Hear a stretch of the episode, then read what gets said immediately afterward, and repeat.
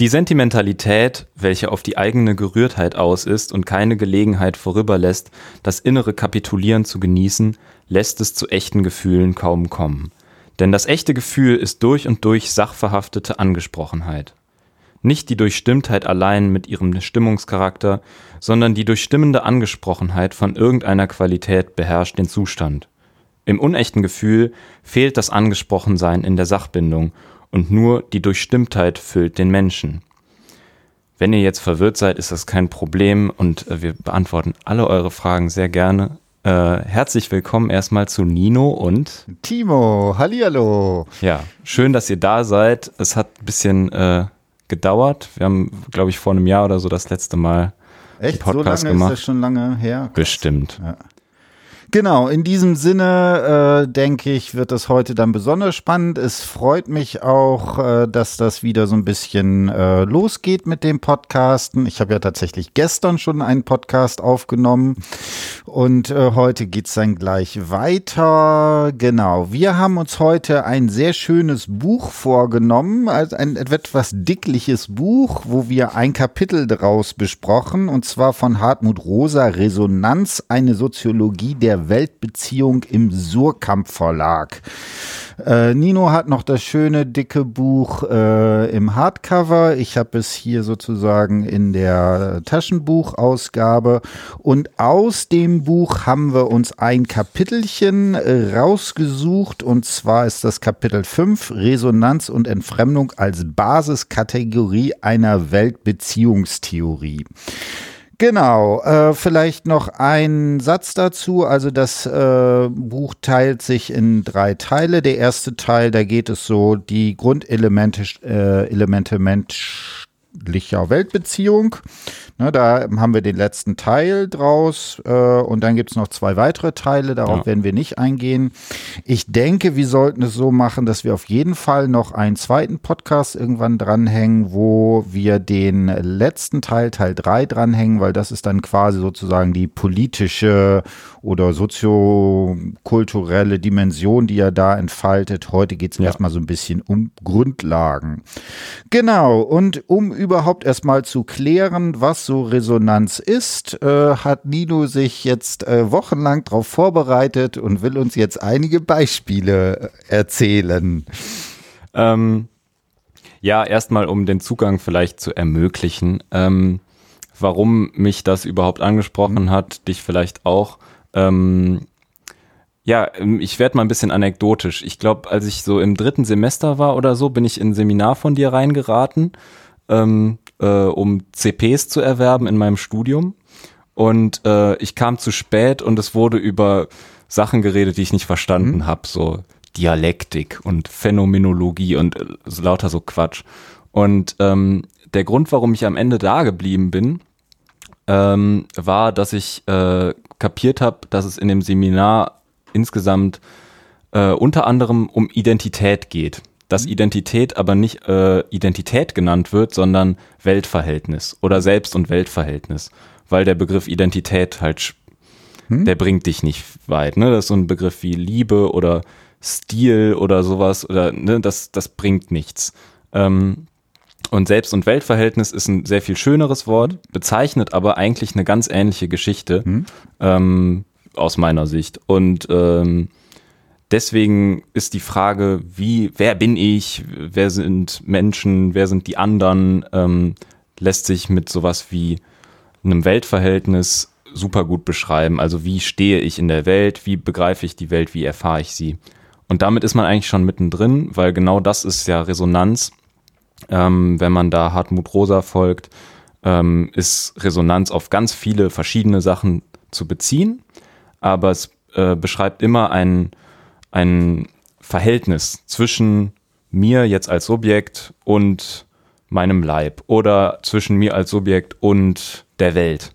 Es ist immer ein Dazwischen. Also es geht nicht um irgendwie, ich bin essentiell in mir ein guter Mensch oder ich bin äh, essentiell äh, Kapitalist oder irgendwie sowas, sondern das ist, ne, es mag Menschen geben, die sind Kapitalisten, aber das ist ein, ein, ein Verhältnis, das ist eine Beziehung.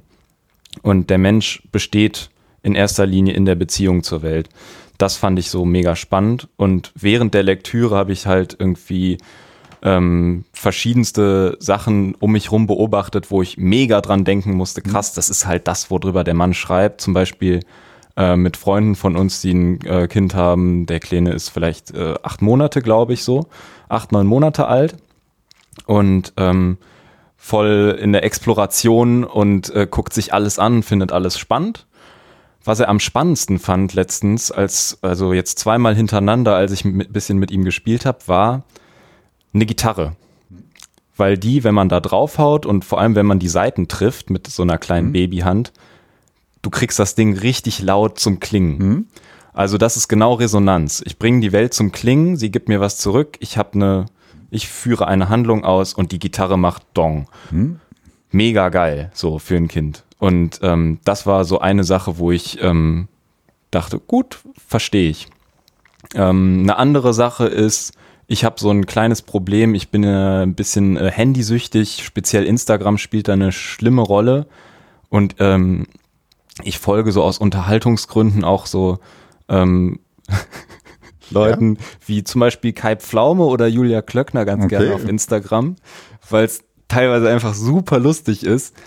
Ähm, und ich versuche immer, das so ein bisschen ironisch zu nutzen, dieses Medium. Ich weiß aber natürlich genau, dass das absoluter Selbstbetrug ist, weil eigentlich geht es bei Instagram um diese Bestätigung, die dadurch entsteht, dass du die App öffnest und dann aufploppt. Hm. Du hast ein neues Like, du hast eine Nachricht, jemand hat was mit dir gepostet, diese ganze Scheiße. Und das ist auch eine Form von Resonanz, würde ich sagen. Man könnte vielleicht sagen, es ist entfremdete Resonanz. Mhm ähm, man kann das auf jeden Fall kritisieren, aber für mich ist es auch ein wichtiges Beispiel für Resonanz. Also ähm, man kann sagen, so wie ich Resonanz bisher kapiert habe, ist es die Erfahrung, dass ähm, eine Welt, die ja im, insgesamt eher stumm ist, eher tot ist, einzelne Elemente hat, die sich dann lebendig zeigen, so wie die Gitarre, die plötzlich mhm. anfängt eben einen Ton zu erzeugen, weil du da draufgehauen hast mhm. oder sowas. Und damit ist die Gitarre dir zugänglich. Dann, du fängst an, Interesse an dieser Gitarre zu haben. Und ähm, bei Instagram ist das natürlich sehr, sehr verhaltenspsychologisch äh, elaboriert, so Design, dass du eben genau danach dann süchtig wirst, dass diese Resonanz, die zurückkommt, dadurch, dass du auf die App klickst, dadurch, dass du da aktiv bist, dadurch, dass du swipest, ähm, dass du dadurch etwas zurückbekommst und das Gefühl zumindest von einer Weltbeziehung, von einer Resonanz kriegst. Genau, da kann ich ja vielleicht noch zwei, drei Sätze auch zu sagen. Was für mich das Spannende ist, ne, das, das zweite, was ja noch relevant ist für dich, war der Begriff der Entfremdung, ne, den, wo wir auch gleich drauf eingehen das müssen. Das wird spannend, ja. Genau. Ähm, was ich daran auch so spannend finde, ist natürlich erstmal ist dieser Begriff der Resonanz äh, ja sehr weit. Ne? Also man kann da ja mehr oder weniger alles Mögliche drunter fassen. Mhm. Ne? Das ähm, macht auch so ein bisschen ein Problem. Das kann man ja bis hin zu wo sich Rosa gegen verweigern würde, bis hin zu Formulierungen aus der Esoterik. Man kann das ja wie Achtsamkeit und so weiter könnte Voll. man. Das war meine erste Assoziation. Genau, das könnte ja. man ja alles machen. Äh, für mich äh, hat es vor allen Dingen in folgendem, folgender Fragestellung war es für mich vor allen Dingen entscheidend. Also eine, die sich sozusagen durch mein ganzes akademisches Leben zieht, ist ja diese Frage eigentlich, wann kommt es eigentlich zu Veränderungen oder Transformationsprozessen? Mhm. Ja, und da hat ja zum Beispiel Koller den Vorschlag gemacht, okay, das sind sowas wie krisenhafte Erfahrungen, die das machen. Also eine Person kommt in eine Situation, Situation, mit der die Person nicht klarkommt und dann ähm, passiert ist, dass dieses halt als Krise wahrgenommen wird und die Person ja. reagiert irgendwie darauf und verändert sich erstmal so ganz platt. Und das wäre dann Bildung. Das wäre Bildung, genau. Und äh, da ist natürlich die große Frage, müsste das immer was Krisenhaftes sein? Und jetzt gibt es ein paar Vorschläge, also zum Beispiel einer, die unter anderem Anke Wischmann gemacht hat, die gesagt hat, sowas wie Anerkennung. Also das wäre ja eher was Positives, wenn man plötzlich was, was ich in einem äh, Bereich, Beruf, Studium, und so weiter ist und die Personen finden das gut. Auch das kann ja zu Veränderungen führen. Und mit Rosa wäre natürlich jetzt die Frage, und die macht es sehr spannend, ob nicht sowas wie Resonanzphänomene, ob das nicht etwas ist, was sozusagen eine Veränderung dieses Welt- und Selbstverhältnisses hervorrufen kann. Ja, also das wäre dann ein wahrscheinlich sehr viel niedrigschwelligerer Begriff, als zum Beispiel gleich irgendwie von Krise oder sowas zu reden. Und tatsächlich macht er ja, benutzt er ja auch den Begriff, also dass sowas wie Resonanz ähm, entsprechend auch zu Veränderungen oder Transformationen führen kann. Also er benutzt tatsächlich auch an ja. einigen Stellen den Begriff der Transformation. Und das ist äh, für mich entsprechend sozusagen da das Entscheidende. Äh, ich denke, über diese ganze Frage Instagram, da werden wir ganz, vielleicht ganz zum Ende nochmal drauf kommen, weil da müssen wir diskutieren, ob das überhaupt eigentlich Resonanz ist oder ob es nicht eigentlich genau das Gegenteil ist mhm. und nicht Instagram vielleicht auch sowas wie eine, ja, jetzt wäre die Frage, Verdrängung von Resonanz äh, auch da sein könnte oder nur Simulierung und so weiter. Äh, hast du noch Lust, zwei, drei Sätze zu dem Baby zu sagen? Weil das äh, knüpft dann direkt dazu an, äh, was wir danach zu dem Thema Spiegelneuronen, was ich dann sagen würde. Ähm, wir wollen ja. Anekdoten. also meine, meine Erfahrung war einfach, ähm, dass ich es spannend fand, nach dieser ähm, ersten Erfahrung, dass der Kleine halt total auf diese Gitarre abfährt und sämtliche andere Spielzeuge demgegenüber vernachlässigt und sich da irgendwie eine Dreiviertelstunde oder eine Stunde nur damit beschäftigt, immer wieder auf die Seiten zu hauen. Das nächste Mal, dass ich ihn sehe, irgendwie ein, zwei Wochen später, der kann jetzt so ganz gut krabbeln, fängt an, mhm. sich so eigenständig zu verhalten. Was ist das Erste, was er macht? Er krabbelt zu der Gitarre, die bei mhm. mir in der Ecke steht. Mhm. Und so, also mega zielgerichtet. Mhm, ne? Und das war dann auch das Thema des Tages, war wieder mhm. Gitarre spielen. Also ähm, ich fand es ähm, mega spannend zu sehen, dass bei einem ja, acht Monate alten Kind du diese, ähm, diese Erfahrung schon machen kannst, ähm, dass du da ähm, also dass das Kind die Erfahrung schon machen kann mit acht Monaten, ich bringe die Welt zum Klingen und das bringt und das prägt mhm. sich mir so ein, dass ich das nächste Mal wieder als erstes zur Gitarre mhm. krabbel. Hatte das Kind dich äh, beim Spielen gesehen? Ja. Hast du ihm vorgespielt? Klar. Also wir können auch direkt gerne äh, schon mal vorswitchen, aber ähm, über Modelllernen und äh, Bandura mhm. und so reden wir gleich. Da raste ich dann noch richtig drauf aus. Okay. Kannst dich auf was gefasst machen. Schauen wir mal.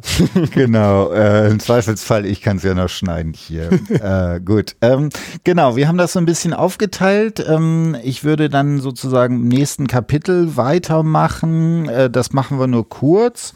Und zwar versucht Rosa so ein bisschen das jetzt in den verschiedenen Bereichen durchzumachen. Äh, ich habe die ersten Kapitel äh, gelesen. Da macht er das vor allen Dingen an phänomenologisch psychologischen Geschichten. Da kommt dann sowas wie Leiblichkeit, Resonanz, Haut, Körper, wie ist das mit Stimme? Ne? Da ist natürlich Resonanz entsprechend äh, sehr viel deutlicher.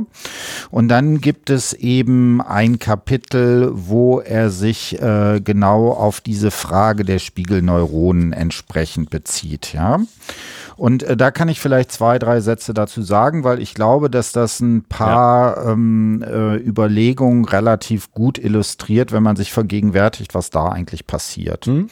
Und zwar ähm, sagt er, dass es hier eben eine ganze Reihe von Bereichen gibt, wo er sagt, das ist wissenschaftlich zurzeit äh, relevant, also wo sich Neurobiologie, Kognitionswissenschaften, Evolutionstheorie, Entwicklungspsychologie, Soziologie alle überschneiden unterscheiden sich und zwar in einem Bereich, was er Empathieforschung macht. Also die Frage mhm. ist, wie kriegen, wie kommt es eigentlich, dass wir Menschen gegenüber anderen Menschen uns empathisch finden, dass wir den anderen Gefühle, ein Innenleben und so weiter zuschreiben.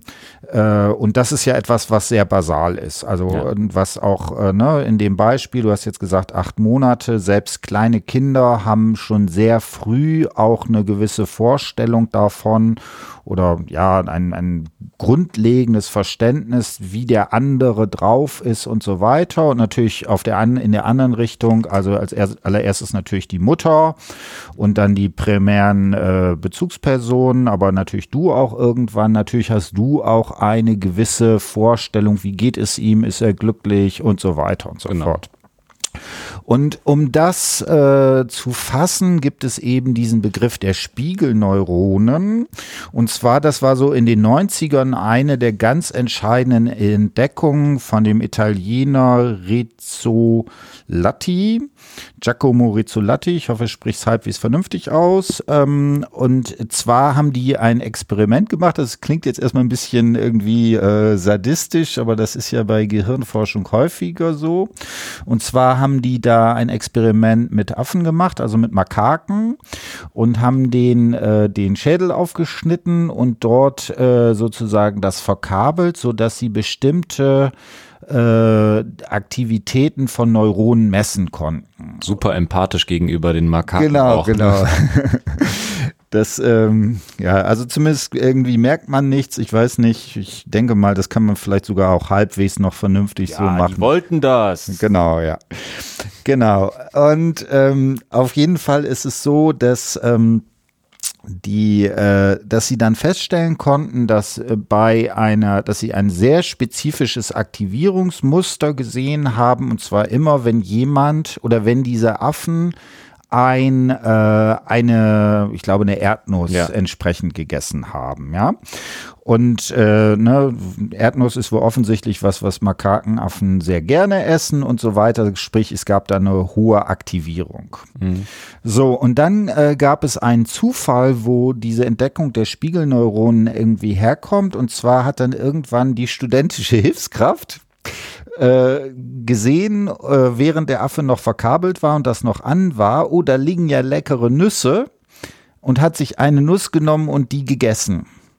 Und plötzlich hat man entdeckt, dass jetzt die ganze sozusagen Apparatur, die man dort vorher gemacht hat, um zu messen, was passiert eigentlich, wenn der Affe das isst, dass die gleichen Aktivierungspotenziale auftauchen, wenn dieser Affe nur sieht dass mhm. jemand anders das macht. Und das geht offensichtlich einerseits, wenn er das sieht bei einem anderen Affen, aber offensichtlich geht es sogar über Artgrenzen hinweg. Also auch dieser Makakenaffe aktiviert in dem Moment die gleichen neuronalen Strukturen, äh, die er aktivieren würde, wenn er selber diese Nuss isst, wenn er das bei jemand anders sieht. Ja. Und daraus ist dieser Begriff der Spiegelneuronen entstanden. Also die These ist, dass wir in jeder Form des Handelns quasi immer über diese Spiegelneuronen mit dem anderen quasi verknüpft sind. Und da gibt's ja jetzt eine ganze Reihe von ähm, äh, Bereichen, wo man das hat. Also was zum Beispiel so eine typische Sache ist, ähm, dass wenn man sich unterhält, dass man zum Beispiel sich in eine ähnliche Körperhaltung entsprechend bringt, ne, damit der andere also das da. Ja, du machst mich nach, ich merke das. Mit dem Ellbogen hier auf dem Na, Tisch. du machst mich nach, genau, ne? Und das ist genau dieses Ding. Äh, dadurch, dass man eine ähnliche hm. Körperhaltung einnimmt, nimmt man quasi auch eine ähnliche mentale Stimmung ein. Also ist man ja. eher in sich äh, ähm, ja, äh, introvertiert, ist man in sich gekehrt, es geht man nach außen und so weiter und so fort. Das sind natürlich alle Sachen. Und ja. ich, das kann man inzwischen ja auch sehr gut messen. Also, dass man, dass solche Synchronisierungssachen äh, innerhalb von Sekundenbruchteilen, dass das funktioniert und so weiter. Und die These ist, da bezieht er sich auf einen Herrn Bauer, Vornamen äh, warum ich fühle, was du fühlst, das heißt das Büchlein, das habe ich mir auch noch als. Das ist jetzt kein Vorname. Nein, Herr Bauer heißt der Mensch, den Vornamen weiß ich nicht. Das Buch heißt Warum ich fühle, was du fühlst. Und äh, da habe ich nochmal reingelesen ähm, und der macht das sehr, sehr stark, weil die These da ist, dass sowas wie äh, Empathie eben auf einem solchen permanenten Mitfühlen. Mhm. Ne, wir, also wenn dein äh, ja, dein Verwandter, äh, dieses Kind, das Baby, wenn es hinfällt, dann ist es quasi so, dass wenn du das siehst, dass quasi die gleichen neuronalen Strukturen aktiviert werden, als wenn du selber hinfällst, so dass es hier eben eine solche Empathie entsprechend gibt. Klammer auf, das ist alles, glaube ich, wissenschaftlich noch ein bisschen in der Diskussion, wie stark das nur äh, diese Spiegelneuronen sind und ob das beim Menschen auch so funktioniert und ob das ja. bei äh, Empathie, ob man das nur daraus erklären kann, das ist, wird, ist, glaube ich, immer noch in der wissenschaftlichen Diskussion. Ich glaube, was aber einfach generell als plausibel ja. gelten darf, ist, ja. dass wir neuronale Strukturen haben, die uns grundlegend, also die uns eigentlich fast allen äh, innewohnen, die uns erlauben, uns in andere hineinzuversetzen und zwar nicht hm. bewusst, indem wir uns jetzt Gedanken hm. machen, hm. was denkt der Tim sich gerade, wie fühlt hm. er sich, sondern das ist einfach da, unbewusst. Ja. Genau, und, das ne, der Punkt. und ne, ich denke auch, das ist was, was gut gesichert ist, äh, ne, ob das jetzt Spiegelneuronen sind oder nicht, ja. lassen wir mal dahingestellt, aber ganz offensichtlich macht unser Gehirn das permanent.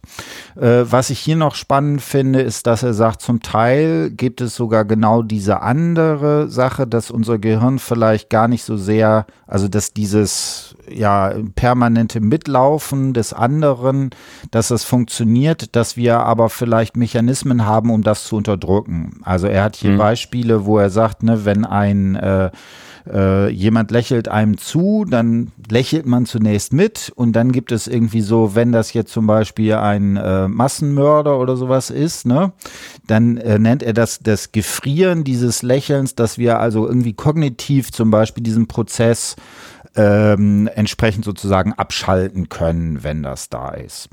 So, und das äh, soweit jetzt erstmal. Und da sagt ähm, äh, Rosa, dass dieses, was hier also zunächst diese Spiegelung ist, wobei er sagt, Spiegelung ist vielleicht eine schwierige Metapher, genau, weil das Spiegelneuronen ist eigentlich ein komisches Wort. Genau, also weil es nie sozusagen so ein identisches Spiegeln ist, sondern weil in dem Spiegeln immer was Neues ist. Und da sagt er aber, egal, äh, das wäre was, was zumindest so etwas wie eine gewisse Form der Resonanz erzeugt. Ja, also, ne, äh, das Kind. Es erzeugt eine Beziehung. Äh, genau, und es spricht einen an, ist, wir haben einen unmittelbaren Zugang, also ein Kind, was hinfällt. Jeder Mensch, wenn er nicht irgendwie völlig, ich weiß nicht, jeder Mensch ist immer so eine schwierige Sache, aber die allermeisten Menschen werden bei einem Kind, das hinfällt und was weint, sofort eine entsprechende, äh, zumindest ähnliche Emotion haben. Ja. Das wäre das, was sozusagen hier äh, Resonanz, äh, was man auch Resonanz in dem Kontext nennen würde. Und das wäre natürlich dann etwas ganz Fundamentales, was also sozusagen so ein Grundbaustein ist, auf denen dann im immer komplexeren Geschichten sich die soziale Welt dann entsprechend äh, ähm, sich daraus entwickelt. Ja. Genau, und jetzt wäre dann die Frage, ne, dass die nächste, der nächste Bereich ist, wäre dann sowas, wie hängt das eigentlich mit intrinsischen Interesse und Selbstwirksamkeitserwartungen dahin? Gerade Selbstwirksamkeit ist ja so ein ähm, äh, wieder sehr momentan aktuell groß besprochener Begriff. Das ist ganz was Tolles, ja. ja genau. Das mit der Selbstwirksamkeit. Genau. Äh, und wir sind ganz selbstwirksam. Wie mhm. hängt das denn jetzt zusammen? Ähm, ja, das ist äh, natürlich jetzt der, der, der Kernpunkt irgendwie für mich äh, aus so der pädagogischen Sicht. Das ist mega interessant. Also für alle äh, Menschen, gerade so in sozialen Berufen, ist es, glaube ich, ähm, man kennt das jeden Tag, ähm, dass die wichtigste Sache, wenn du irgendwie pädagogisch arbeitest, ähm, um ein Gelingen deines, deiner Arbeit zu gewährleisten, ist, äh, dass die Leute, mit denen du arbeitest, intrinsisch motiviert sind.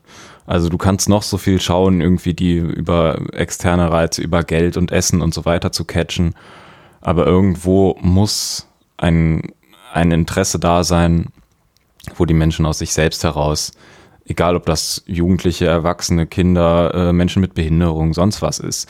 Das, äh, die Gruppe ist völlig egal, aber ähm, nur so funktioniert das. Und ähm, was mich äh, genau daran äh, schon, dieses Selbstwirksamkeitserwartungsthema ist halt schwierig, weil ähm, so das auch wieder in so eine individualistische Schiene gedeutet werden kann. Ne? Wenn wir jetzt alle selbstwirksam sind, dann ist das so toll und so.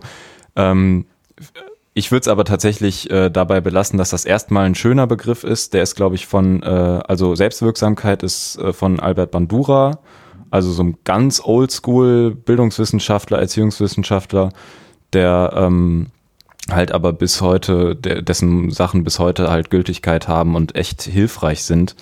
Ähm, der hat diese Selbstwirksamkeitsgeschichte äh, geprägt und gesagt, ähm, Menschen, also die Theorie ist, Menschen werden das Verhalten am ehesten zeigen, bei dem sie davon ausgehen, dass da auch ein Ergebnis bei rumkommt. Also wenn ich jetzt glaube zum Beispiel, dass ich für die Mathe-Klausur äh, wirklich üben kann und die dann besser ausfällt, dann werde ich natürlich auch dafür, dafür üben. So ganz trivial eigentlich. Ähm, ist aber für die äh, ganze pädagogische Arbeit natürlich mega wichtig, weil du ähm, dadurch, dass du Menschen diese äh, Selbstwirksamkeit versuchst näher zu bringen, ähm, sie dazu kriegen kannst, dass sie sich Sachen selber zutrauen, die sie sich vorher nicht zugetraut haben. Also das ist, finde ich, ein ganz wichtiges Ziel, dass du ähm, so mein, mein größter Wunsch eigentlich bei den äh, Kindern und Jugendlichen, mit denen ich arbeite, mein größtes Ideal wäre, dass die durch die Welt laufen und nicht im überhöhten Sinne sich jetzt alles zutrauen, aber dass sie zu allem eine Beziehung haben möglichst. Also dass sie an nichts vorbeilaufen und es einfach ignorieren, sondern ähm, wenn dann ähm, eine meinetwegen eine, eine Gleichgültigkeit haben, eine gesunde Gleichgültigkeit, aber keine kein, ähm, keine Angst davor, dass diese Welt ihnen verschlossen bleibt. Wenn du an einem Stromkasten vorbeiläufst, ja, der muss dich nicht interessieren, aber dass du nicht Angst davor hast, dass der Stromkasten vielleicht irgendwie äh, dich überfordert, weil das sind die Menschen, die dann erzählen, Corona wird über 5G übertragen und so weiter, die sich eben der Welt als ähm, irgendwie einem, als einer feindlichen Welt äh, ausgeliefert sehen und die sich nicht als selbstwirksam erleben, die sich, die eben denken, es macht doch eh alles keinen Unterschied. Ich habe keinen Einfluss. Was ich wähle, ist egal. Was ich kaufe, ist egal. Wie ich mit anderen Menschen umgehe, ist egal. Äh, ich bin abgehängt von allem. Hm? Darf ich da kurz ja, äh, gleich reinfragen? Äh, das ist vielleicht sogar jetzt fast ein bisschen äh, unabhängig von dem Rosa, aber wie würdest du das sehen? Da ist meiner Ansicht nach ja das große pädagogische Problem, das, was man äh, nach was es Bateson als äh, Double Bind äh, nennen würde, weil ja. das ja das die Herausforderung einer Pädagogik ist ja, dass man sagt, äh, ja, die sollen Selbstwirksamkeit sein, selbstwirksam sein, hm? aber so wie wir das als Pädagogen wollen. Ja, ne? ja. Also, ne, das ist ja immer das Problem. Also rein, reine Selbstwirksamkeit äh, ist natürlich schwierig, weil man natürlich auch immer, also spätestens, weil sagen wir mal, nehmen, brechen wir das jetzt auf dem schulischen Kontext, man will ja einfach, dass die Leute, was weiß ich, lesen und schreiben lernen. Und jetzt wäre es natürlich toll, wenn man sagen könnte, die müssten ja alle ein intrinsisches äh, Interesse haben. Bis zum gewissen Grade haben sie es aber. Alle Pädagogen stellen ja aber fest, dass das offensichtlich äh, nicht so ist, dass sie sagen, oh, wie toll, bringen mir irgendwie Lesen und Schreiben bei, sondern dass es in vielen Fällen erstmal eine gewisse Sache sozusagen von außen darstellt. Wie würdest du diese, dieses Verhältnis von Selbstwirksamkeit sozusagen und einer von aus, also von einem extrinsischen Interesse oder von einem von außen vorgegebenen Bedingungen ja letztlich erstmal sehen. Also ja, eigentlich ist das für mich das Problem von Autorität generell, von pädagogischer Autorität. Mhm. Und äh, also, dass du immer als Pädagoge dich ja irgendwie drüber stellst. Gerade in der mhm. Schule ist das natürlich krass, weil du da einfach Macht hast mhm. und ähm, ja, dazu beitragen kannst, dass äh, SchülerInnen irgendwie eine Klasse wiederholen müssen, was echt ein hartes Druckmittel ist. Mhm. Aber ähm, ich würde sagen, Autorität ist dann gut ähm, oder dann rechtfertigt, ähm, A, wenn sie einfach ähm, das Beste für eben in dem Fall die SchülerInnen äh, beabsichtigt. Natürlich kann man sich da vertun, aber man muss es trotzdem im Kopf haben, dass es da nicht um einen selbst geht, sondern darum, dass die ihren Abschluss irgendwie hinkriegen und was lernen am besten. Und äh, der zweite wichtige Punkt bei Autorität ist, du musst darauf hinarbeiten, dich abzuschaffen. Autorität ist nicht dazu da, sich zu stabilisieren, sondern dazu da, sich aufzulösen. Also alle Regeln sind dazu da, irgendwann mal gebrochen zu werden und durch bessere ersetzt zu werden. Und das muss dir immer klar werden. Also das, äh, was weiß ich, ich bin gerne mal irgendwie auch laut, ne, wenn ich jetzt mit Kindern arbeite, weil Kinder brauchen das, meiner Meinung nach. So. Aber ich bin eben auch manchmal, dann muss ich irgendwie auch zurückrudern und sagen, so, okay, du hast eigentlich recht mit dem, was du sagst. Die Regel, die ich gerade eingeführt hatte, die war auch irgendwie wirklich Quatsch. So, war unfair von mir. Okay, nehme ich zurück.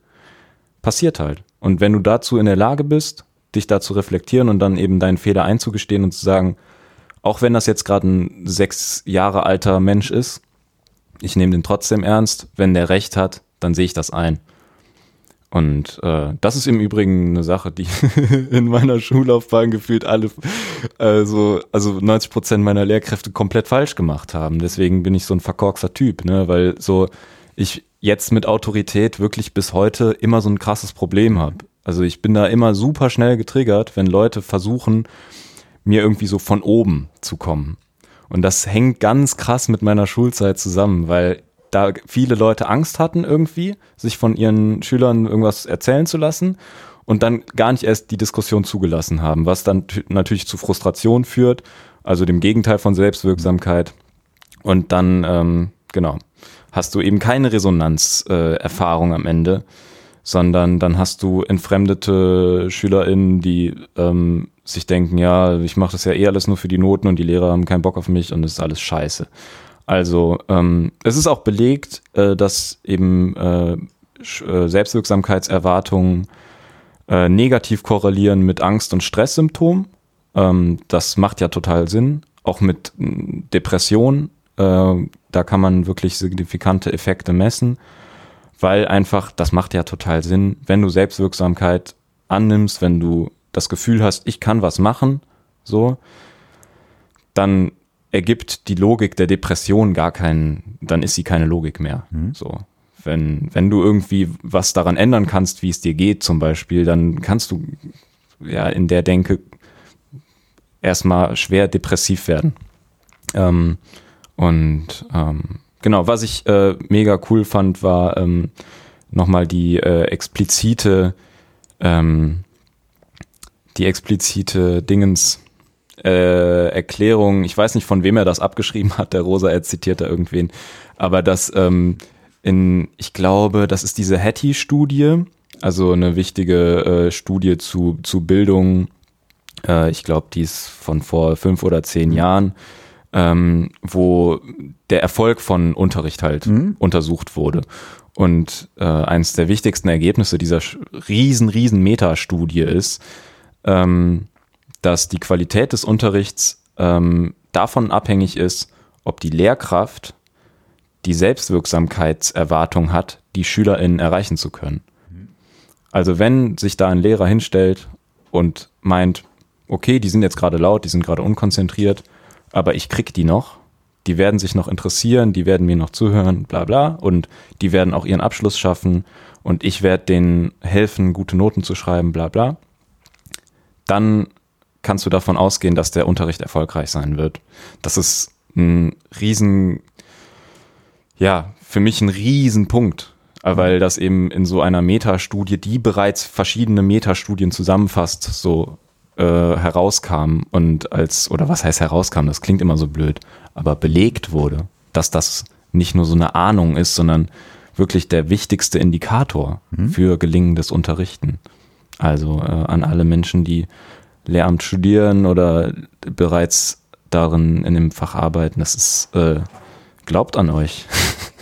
Gut, äh, ich würde dann vielleicht noch so ein paar Sachen hier versuchen, so ein paar Begrifflichkeiten zu machen, also mhm. vorzustellen, wie er den Begriff der Resonanz da entsprechend einführt. Weil ne, das Problem ist ja, und ich glaube, da sind ne, sich alle einig, man kann sich da sehr viel drunter vorstellen. Äh, das Problem ist aber, ähm, dass er das versucht ja als sozialwissenschaftliche Grundkategorie zu, sogar zu etablieren.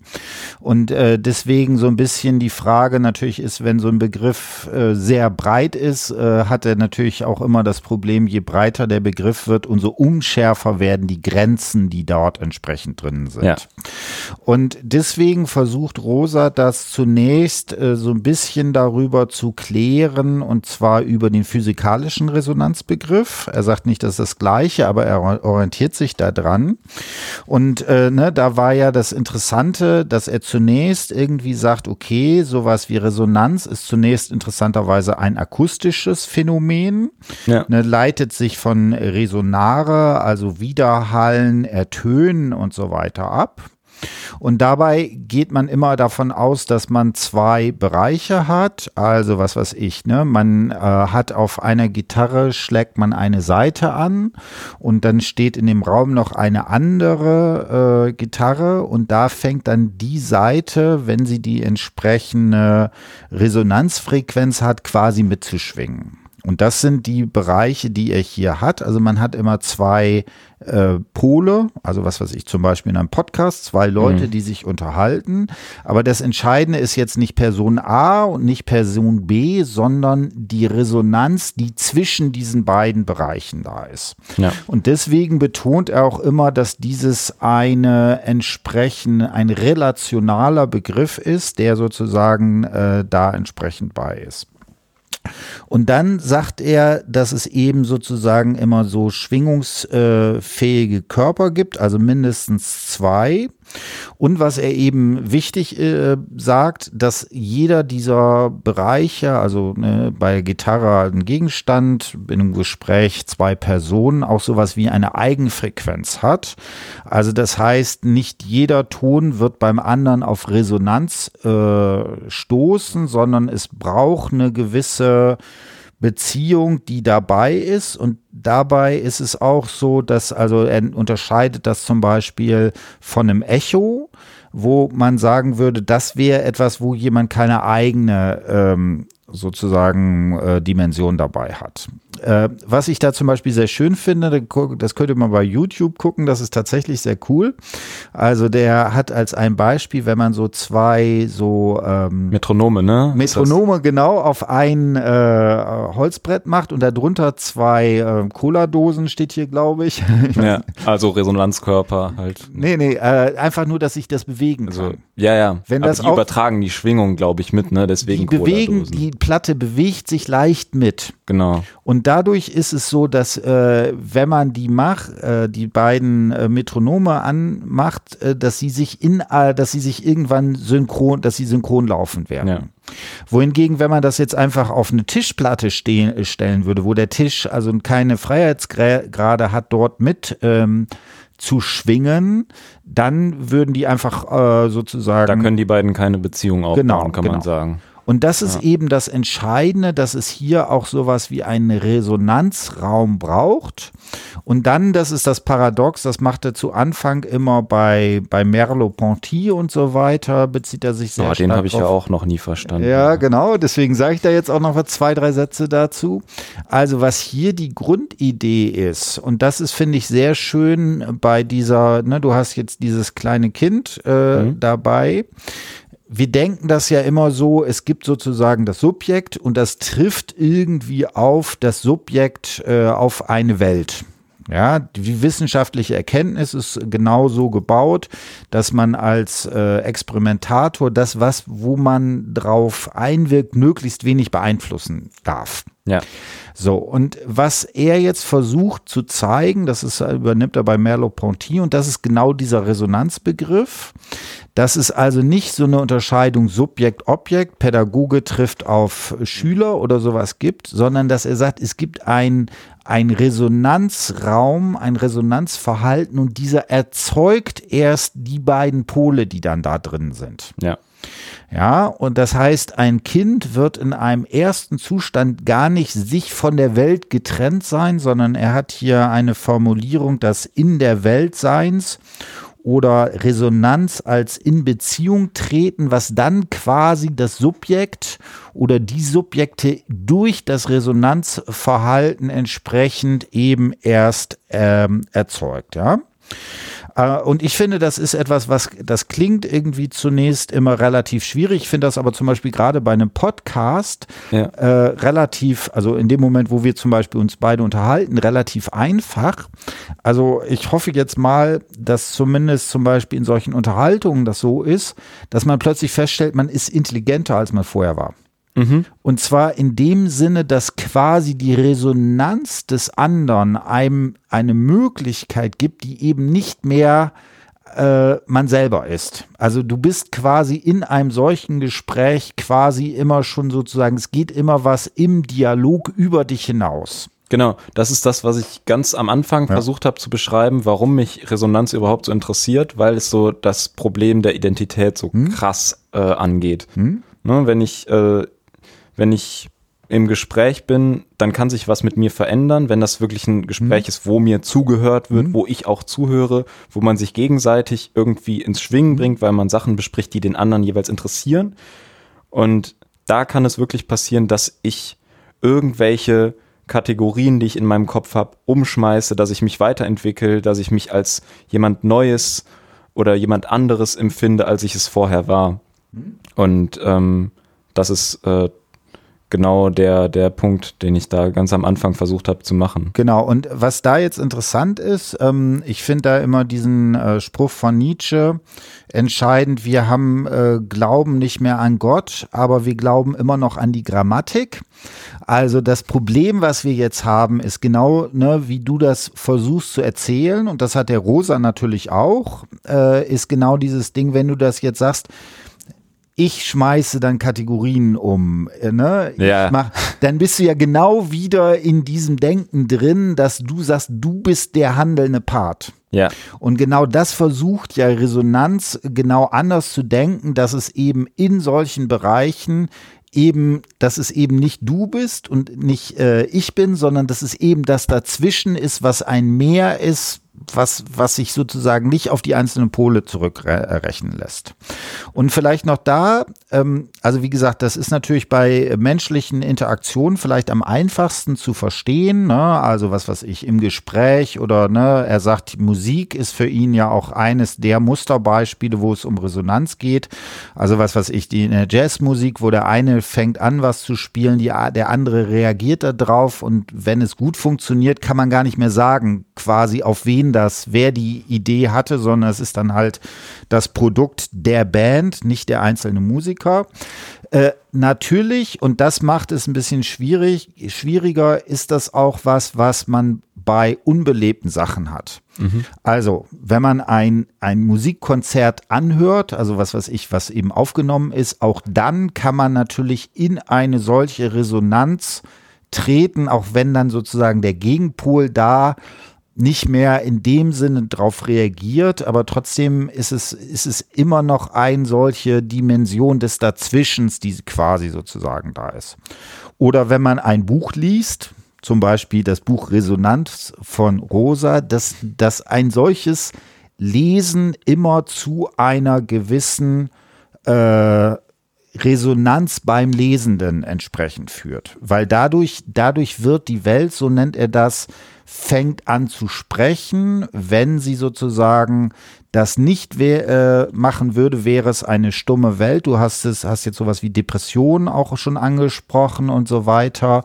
Also das heißt, Welt kann nur dann uns etwas sagen, uns angehen und so weiter äh, in diesen beiden Bereichen. Und ich kann jetzt vielleicht noch mal kurz versuchen, äh, auf Seite 108, 298 hat er so vier Dimensionen, die will ich jetzt nicht vorlesen, dazu ist ein bisschen äh, zu, von Satzstruktur ein bisschen umfangreich, aber hier eine Definition 1, richtig schön im Kästchen, das ist so schön, das kann man oh, dann schön. Genau. Hätte und, auch noch Bilder vielleicht reinmachen genau. können.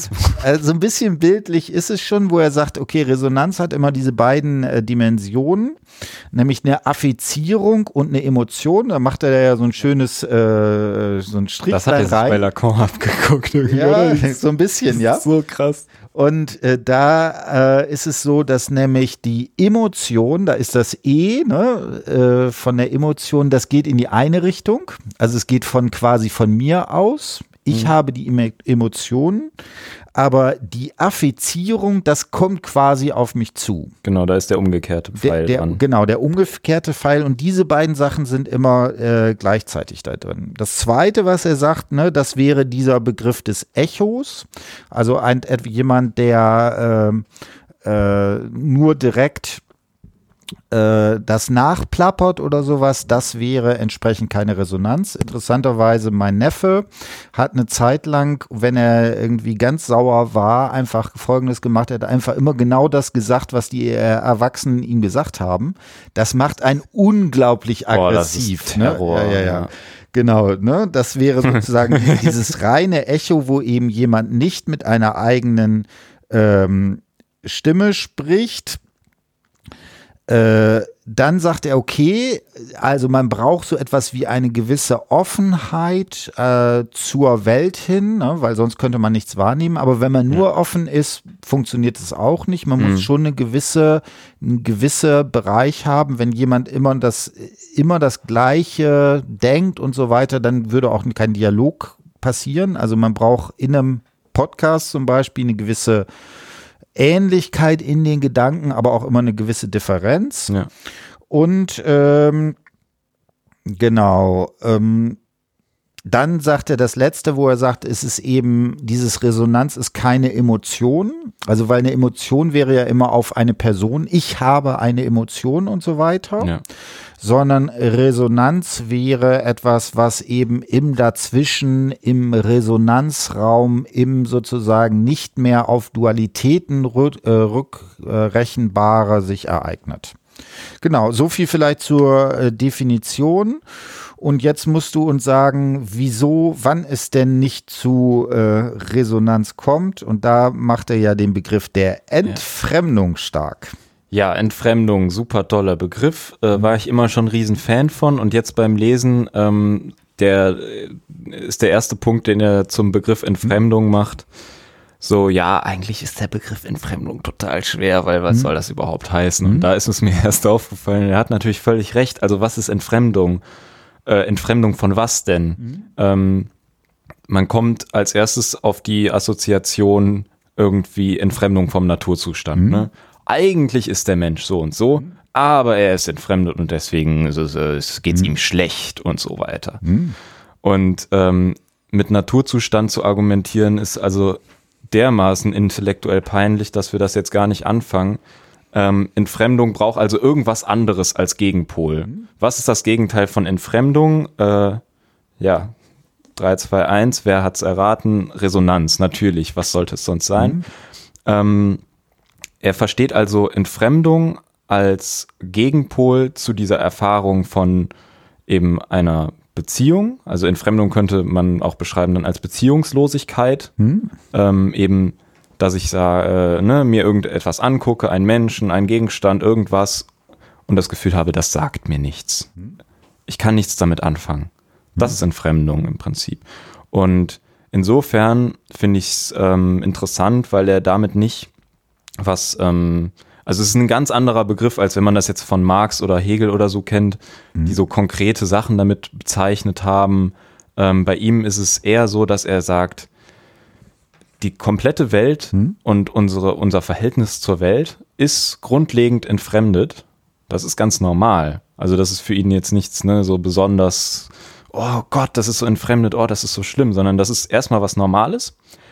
Und er sagt, in dieser entfremdeten Welt gibt es immer wieder einzelne Erfahrungen, wo uns die Welt zugänglich wird, wo wir irgendwas, wo uns irgendwas anspricht, wo uns irgendwas begeistert, irgendwas mit uns resoniert wo eine Beziehung äh, zustande kommt. Und ähm, ne, wenn man sich verliebt oder sowas, das nimmt er gerne dann als Beispiel. Oder wenn eine Musik irgendwie mitreißt, wo man dann sowohl das äh, Gefühl der Musik, als auch den Text, als auch den Tanz, da gibt es verschiedene mhm. Elemente. Das geht, das geht alles zusammen und es bringt dich zu, dazu, dich zu bewegen, dich emotional auch irgendwie, ähm, du bist davon affiziert und so weiter. Ähm, und genau, und das passiert aber alles in einer Welt, die dauerhaft eigentlich eher entfremdet ist und äh, verdinglicht oder tot oder stumm oder wie man das auch ausdrücken will. Und das ist, ähm, finde ich, ein ganz cooler Begriff, so im Gegensatz zu eben Entfremdung. Ich kannte es jetzt so von Marx, also die entfremdete Arbeit, ne? dass man eben als äh, Arbeiterin äh, doppelt entfremdet ist, einmal von dem Produkt der Arbeit, was nichts mit einem zu tun hat. Ne? Ich stelle irgendwie Turnschuhe her, die am anderen Ende der Welt verkauft werden für einen Hungerlohn irgendwo. Ich sitze hier in Asien und weiß eigentlich gar nicht, wer den Schuh da am Echt, Ende du? tragen soll. Du sitzt so. da? Auch wieder äh, der, das lyrische Ich jetzt. Mhm. Und ähm, andererseits der Prozess der Arbeit, der mir auch, mhm. also der bringt mir nichts. Ich mache da ein, ein, eine Sache am Fließband, ne? damit haben sich Marx und Engels ja dann viel beschäftigt. Dieses du machst nichts mehr ganzheitlich, sondern du machst so diese Arbeitsteilung, hast einen kleinen Job, mit dem du dich nicht identifizieren kannst. Ähm, und das ist so eine, das klingt dann so nach von wegen, na, eigentlich geht's uns Menschen ja gut, aber wir sind durch den Kapitalismus hm. entfremdet. Und das finde ich bei äh, Rosa ähm, total cool, dass er so sagt. Grundlegend ist erstmal alles tot und stumm für uns. So. Man kann eigentlich sagen, ne, erstmal haben wir nicht zu allem einfach eine Beziehung. Woher auch? Man muss sie lernen. Und da finde ich, wird's richtig cool, weil da sagt er, die, die, ähm, die Beziehung, die wir herstellen können, ist nur habituell möglich. Hm. Das sagt er, glaube ich, schon in dem Spiegelneuronen-Kapitel, was du eben so ein bisschen vorgestellt hm. hast. Natürlich haben wir neuronale Netzwerke, die ähm, uns ja das Vermögen, ähm, äh, die in uns das Vermögen erzeugen, ähm, eine Beziehung herzustellen zur Welt. Aber dieses, diese Beziehung herzustellen muss gelernt sein. Das muss irgendwo geübt sein. Irgendjemand muss es dir vorgemacht haben. So, das wäre meine Theorie jetzt, so nach äh, eben dieser Albert Bandura Modelllernen-Theorie, ähm, dass du eben jemanden siehst, der sich an eine, an eine Gitarre setzt und da voll drauf abrockt. Und du daraufhin sagst, wow, so will ich werden. Also ich glaube, mhm. diese Erfahrung kennen wir alle.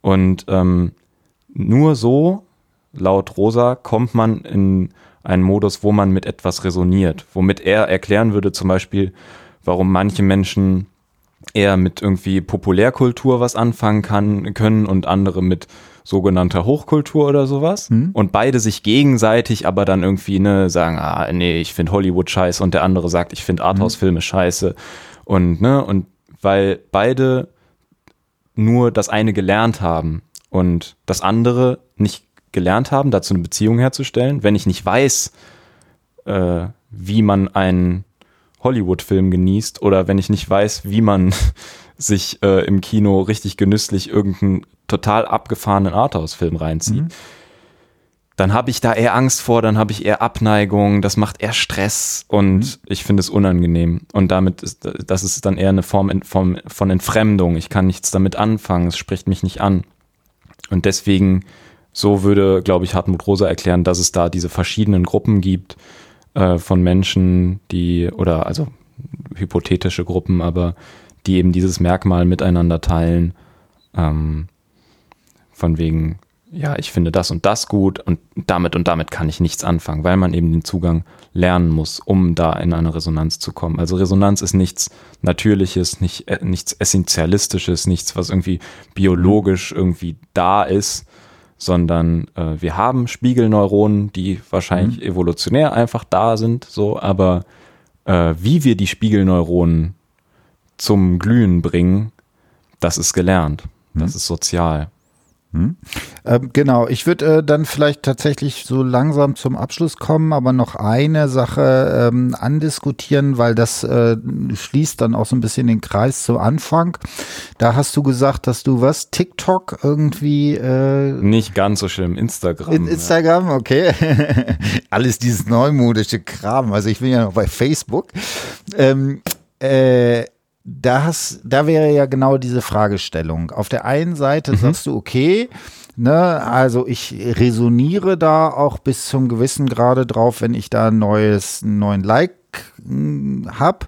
So jetzt so der Kulturpessimist würde ja sagen, aber das ist ja, ja gar keine richtige Resonanz. Also ja. in einem komplexen Gespräch über einen Soziologen oder eine Soziologin oder so würden wir zu einer Resonanz kommen, dieses komische äh, Bereich, wenn man dort nur ein ähm, äh, ja so ein äh, Like oder Freundschaft oder irgendwie eine Bewertung oder sowas kriegt, das wäre ja nicht Resonanz. Mhm. Und man könnte ja auch sagen, vielleicht sind sowas wie soziale Medien doch eher sowas wie asoziale Medien, weil sie genau Resonanzverhinderungsorte sind. Ne, und das wird ja gerade auch, ne, du hattest das zu Anfang, ne, Corona-Leugner und so weiter. Das ist ja äh, interessant, weil das kann man ja in beide Richtungen äh, sehen. Auf der einen Seite kann man ja sagen, die resonieren extrem stark auf eine Situation. Auf der anderen Seite könnte man ja sagen, dass aber gerade so etwas wie eine solche Leugnung auch irgendwie so elementarer Sachen genau ein Verfahren ist, nicht in Resonanz gehen zu müssen. Ich kann mir das doch selber ausdenken, was der Drosten sagt, ja. der da 20 äh, Jahre geforscht hat.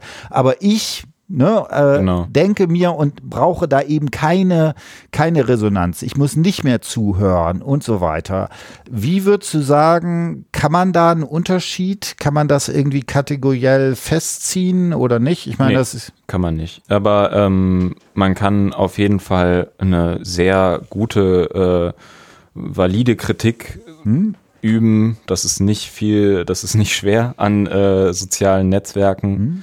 Ähm, also Telegram ist ja viel gerade im Gespräch wegen Radikalisierung mhm. von so Querdenken, AnhängerInnen und so. Mhm. Ähm, das ist natürlich ein schreckliches Beispiel, wo mir, wo was auf jeden Fall mhm. nicht mit Resonanz zu tun haben. Man sagt ja nicht umsonst Echokammern. Wir haben eben genau das mhm. definiert, ne, dass Echo mit Resonanz nichts zu tun hat. Mhm. Ähm, und ich würde auch sagen, bei äh, sowas wie Instagram oder TikTok ist das mehr als kritisch zu betrachten. Ich würde trotzdem nicht, ähm, ja, jetzt nicht in den Boomer-Sprech da einfach, äh, ja, mich äh, einreihen wollen von wegen, ja, die ganzen scheiß sozialen Netzwerke und so weiter, weil ähm, ich schon merke, ich bin schon voll zurück. Ich habe keine Ahnung, wie TikTok funktioniert, aber für manche Kids ist mhm. das eine, eine relevante Plattform, auf der die nicht nur Scheiße machen, sondern auf der die Erfahrungen machen, die sie irgendwie auch weiterbringen, wo die sich wirklich kreativ ausleben, wiederum dafür Feedback bekommen. Natürlich ist es grauenhaft, dass du, äh, und das darf man nie vergessen, das muss man in jedem Gespräch darüber betonen, Instagram und TikTok machen depressiv. Sie tragen ganz stark dazu bei, dass Menschen Essstörungen entwickeln. Sie können äh, Selbstmord begünstigen, all so eine Scheiße. Ähm, und diese sozialen Netzwerke, den, also man sollte nicht zu viel Gutes über sie verbreiten, weil das käme, würde ihnen nicht gerecht werden. Also dieses ganze Metaverse ähm, sollte man unbedingt verurteilen. So, das ist eine hm. ganz, ganz klare Geschichte aber ähm, trotzdem den Menschen, die diese Netzwerke benutzen, wie eben mir, ähm, einfach nur abzusprechen, dass es da irgendwie auch eine fruchtbare äh, Ebene von Beziehungs- und Bindungs- und äh, Sozialverhalten gibt, äh, ist, glaube ich, auch nicht zielführend, weil das dann halt so in so eine Schwarz-Weiß-Kategorie wieder geht, von wegen, ja, reale Begegnungen sind immer toll und äh, digitale Begegnungen sind irgendwie scheiße es kommt halt drauf an, wie du es nutzt. Und äh, ich nutze es bestimmt nicht perfekt und äh, ich will das, wie gesagt, nicht schönreden, aber ähm, es gilt, es gelten die gleichen Regeln für das Internet wie für alles andere in meinen Augen. Du musst halt den richtigen Umgang damit finden. Du kannst auch Bücher falsch lesen. Du kannst auch intellektuell sein und oder pseudo-intellektuell und dann wirres Zeug in Talkshows verbreiten und kommst damit in Deutschland sehr gut an. oh Gott, ja. Also äh, da sind wirklich die sozialen Medien nicht das Schlimmste. Da können wir ganz anders wo anfangen so und äh, deswegen ja Kritik ja mhm. bitte möglichst viel, aber und möglichst elaboriert aber dann bitte nicht sich daran aufhängen. TikTok ist böse und Instagram ist böse und äh, die FAZ ist toll, hm. weil sie ja eine Zeitung ist. Hm. Genau, also ich, also was ja vollkommen klar ist, ne, dass man das nicht an Medien und so weiter machen kann, das ist ja auch klar und spätestens in dem Moment, wo wir jetzt ganz viel über Universität und Zoom und so weiter äh, haben, ist ja auch meiner Ansicht nach klar, dass so ein reines Verteufeln irgendwie auch irgendwie nicht äh, adäquat ist. Es gibt halt Bereiche, da funktioniert es mal besser, mal schlechter. Äh, ich würde schon die Frage, die sich da für mich schon stellt und vielleicht machen wir die im nächsten oder vielleicht sogar im übernächsten Podcast erst, ist, ob man nicht doch sowas wie gewisse Kriterien haben könnte. Also jetzt ist es natürlich schon so, dass äh, bestimmte, also dass äh, soziale Medien ja designt sind. Mhm. Und zwar in einer gewissen Art und Weise, die ähm, bestimmte Bereiche eigentlich einfach fördern. Also ich kenne das zum Beispiel der YouTube-Algorithmen, äh, der ist einfach so trainiert, der ist einfach so gebaut, dass der immer einfach immer krasser wird. Mhm. Ja, ne, also, ja, ja, du ne, wirst radikal, ohne es zu wollen. Genau, und äh, ne, deswegen ähm, würde ich schon sagen, gibt es da gewisse Eigenschaften, die da drin sind, die jetzt unabhängig davon sind, ne, ist, wenn man FAZ liest, ist es dann toll. Äh, es gibt einen, äh, mein Doktorvater hat mal einen Vorschlag gemacht in einem wie immer, nahezu immer unveröffentlichten äh, Text, wo er gesagt hat, ähm, ist, die Frage ist, lässt etwas komplexe Spiegelungen zu? Ne, da haben wir wieder den Spiegelbegriff.